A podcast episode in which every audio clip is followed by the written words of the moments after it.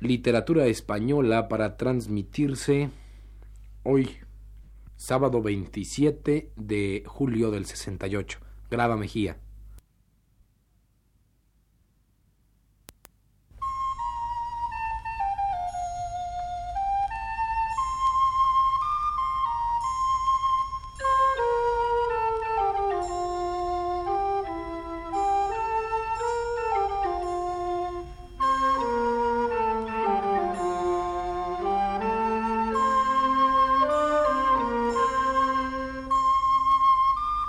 Este es el programa Literatura Española.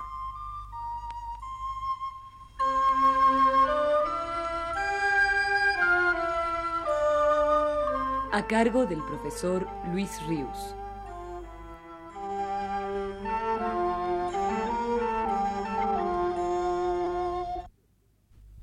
Siguiendo el tema que vengo tratando hace varias semanas, nos dice el profesor Luis Ríos, la huella de lo popular en la literatura culta española, he de referirme hoy al siglo XVIII, época señaladamente interesante dentro de este tema, en algunos aspectos contradictoria, de florecimiento de diversas manifestaciones populares y extensión a las capas superiores de la sociedad española como nunca había ocurrido, y también de degeneración de otras expresiones populares que habían alcanzado en épocas anteriores alta gloria. Don José Ortega y Gasset, en su estudio sobre Goya, al enfrentarse como crítico a la explicación de la vertiente popularista que existe en la obra del pintor aragonés, quiere explicársela por el contagio de todo un clima que él considera característico del siglo, y que creo de interés que nosotros recordemos ahora.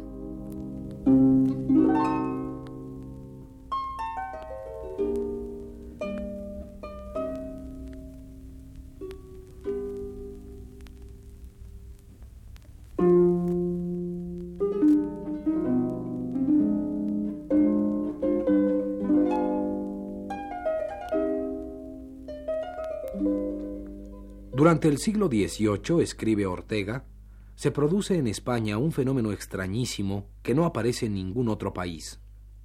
El entusiasmo por lo popular, no ya en la pintura, sino en las formas de vida cotidiana, arrebata a las clases superiores. Es decir, que a la curiosidad y filantrópica simpatía sustentadoras del popularismo en todas partes, se añade en España una vehementísima corriente que debemos denominar plebeyismo no escojo el vocablo, aclara Ortega, al desgaire. Lo tomo de la ciencia lingüística donde tiene valor terminológico con un significado muy estricto. Se trata de lo siguiente. Aparecen frecuentemente en el lenguaje dos formas de una misma palabra o dos palabras que significan lo mismo, de las cuales una tiene origen culto y otra ha sido conformada por la pronunciación y el uso populares. Pues bien, la tendencia en la colectividad que habla esa lengua a preferir la forma popular a la erudita oculta se llama en lingüística plebeyismo. Cierta dosis de ello es normal en todas las lenguas, las nutre, las presta grasejo y las desalmidona. Imagínese ahora el lector, sigue escribiendo Ortega, esa tendencia extendida de las formas verbales a los trajes, danzas, cantares, gestos, diversiones de la plebe habríamos trascendido de la lingüística a la historia general de la nación. Y si en vez de la dosis habitual de ese juego imitativo de lo plebeyo, nos representamos un entusiasmo apasionado y exclusivo, un verdadero frenesí, que hace de él ni más ni menos el resorte más enérgico de la vida española en la segunda mitad del siglo XVIII, tendremos circunscrito el gran hecho de nuestra historia que llamo plebeyismo.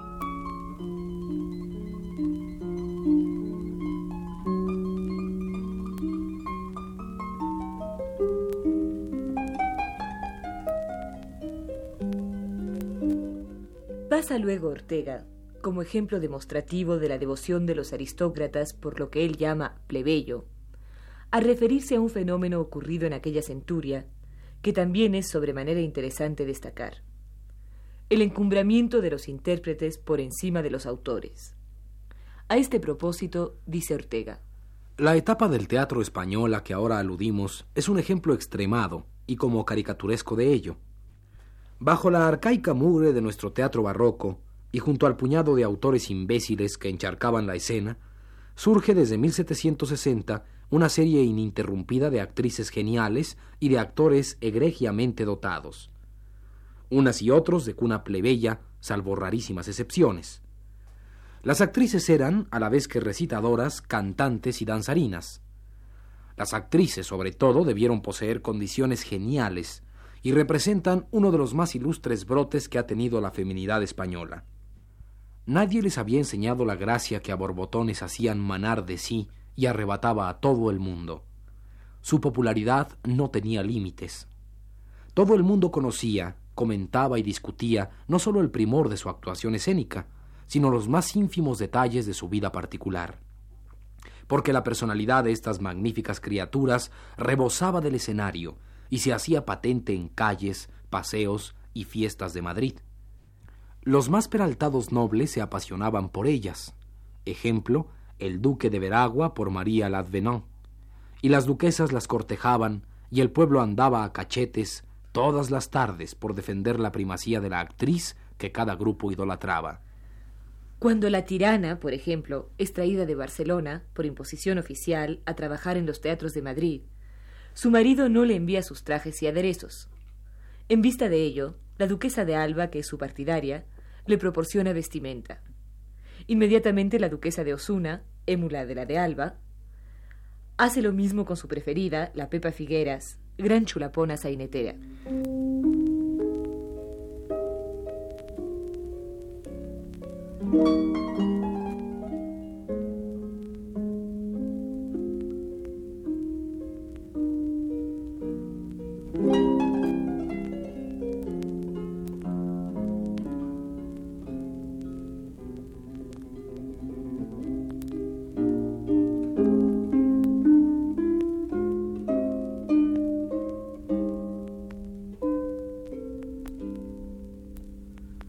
Sin embargo, y con todo el respeto que naturalmente la opinión de Ortega ha de merecer en todo caso, tal vez el tono un poco despectivo que emplea para reseñar ese fenómeno de la atracción de lo popular por parte de las clases elevadas españolas en aquel tiempo, solo dé una faceta, y la desfavorable nada más, de tal fenómeno de amalgama entre pueblo llano y aristocracia dieciochescos.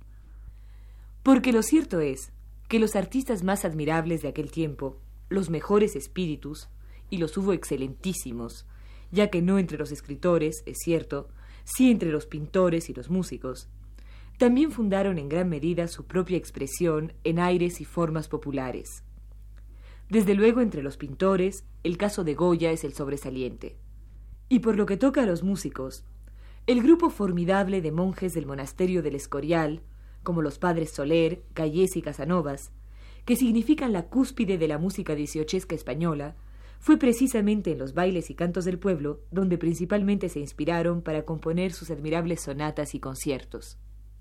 Hubo, pues, debemos pensar, viendo el fenómeno a otra luz que la de Ortega, un fenómeno de neopopularismo semejante al que se dio en nuestro Renacimiento, tendiente, como ideal de arte, a la fusión de la exquisitez extrema y de la naturaleza pura una aspiración a refinar lo popular sin desvirtuarlo, hasta conseguir que satisficiera el gusto difícil de las minorías más selectas, y por otra parte, dar a la expresión artística más individualizada, compleja y aún hermética, un aire tal de emoción colectiva, callejera, de humanidad abierta, que llegara a calar también la sensibilidad del hombre sin sabiduría liberesca ni maneras cortesanas.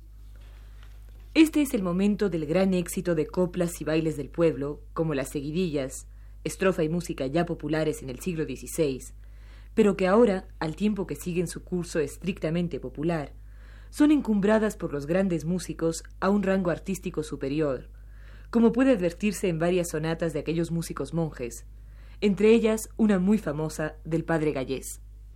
Y gracias a esta interrelación, a través de un mismo módulo expresivo, la seguidilla, pudieron en el goce artístico hermanarse como nunca de estrechamente gente llana y nobleza. Y una famosa tonadillera de la época, María Antonia Fernández, la caramba, jactarse, y valiéndose en efecto de una seguidilla, de que merced a su arte han venido a igualarse petimetras y majas. Y así cantaba. De antes, las escofietas diferenciaban la usía y petimetra de la remaja pero en el día la caramba ha hecho iguales, majas y usías.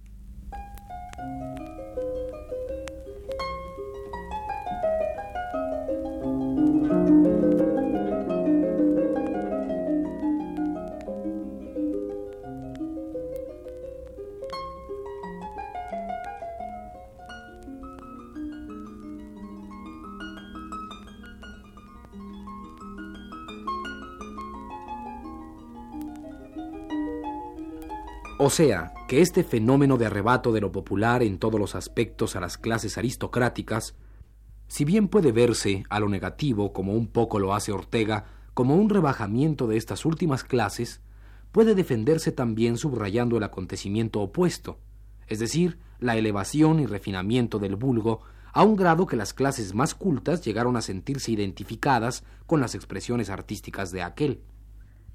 Como por lo dicho hasta ahora ha podido notarse, el siglo XVIII, para el tema que nos viene interesando desde hace varios programas, la huella de lo popular en la literatura culta, ofrece muy grande interés y merece que le dediquemos mayor atención. Hoy ya no nos queda tiempo para ello, así que continuaremos tratando este asunto en el programa de la semana próxima.